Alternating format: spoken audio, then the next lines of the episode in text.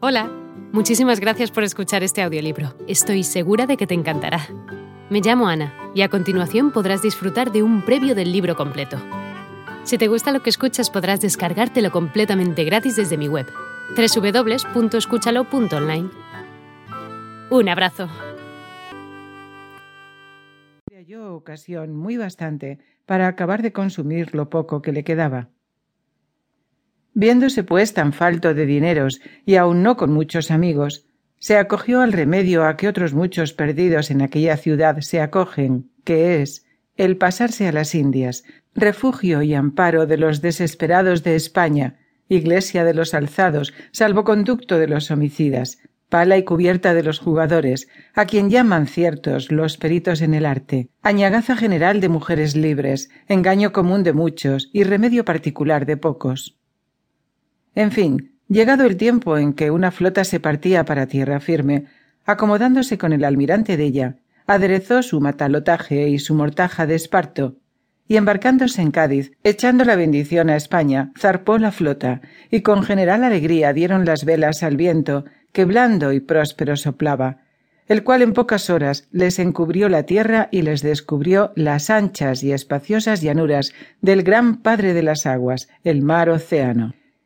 Iba nuestro pasajero pensativo, revolviendo en su memoria los muchos y diversos peligros que en los años de su peregrinación había pasado y el mal gobierno que en todo el discurso de su vida había tenido, y sacaba de la cuenta que asimismo se iba tomando una firme resolución de mudar manera de vida y de tener otro estilo en guardar la hacienda que Dios fuese servido de darle y de proceder con más recato que hasta allí con las mujeres. La flota estaba con encalma cuando pasaba consigo esta tormenta Felipo de Carrizales, que este es el nombre del que ha dado materia a nuestra novela. Tornó a soplar el viento, impeliendo con tanta fuerza los navíos que no dejó a nadie en sus asientos. Y así le fue forzoso a Carrizales dejar sus imaginaciones y dejarse llevar de solos los cuidados que el viaje le ofrecía el cual viaje fue tan próspero que sin recibir algún revés ni contraste llegaron al puerto de Cartagena. Y por concluir con todo lo que no hace a nuestro propósito, digo que la edad que tenía Felipo cuando pasó a las Indias sería de cuarenta y ocho años. Y en veinte que en ellas estuvo, ayudado de su industria y diligencia, alcanzó a tener más de ciento y cincuenta mil pesos ensayados.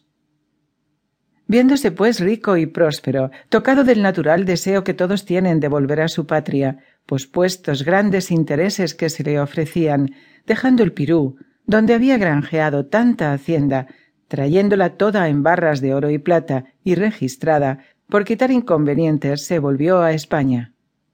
Desembarcó en Sanlúcar, llegó a Sevilla, tan lleno de años como de riquezas, sacó sus partidas sin zozobras, buscó sus amigos, hallólos todos muertos. Quiso partirse a su tierra. Hola de nuevo. No está mal para ser solo una pequeña muestra, ¿verdad? Si te ha llamado la atención, recuerda que encontrarás este audiolibro completo y gratis en www.escúchalo.online.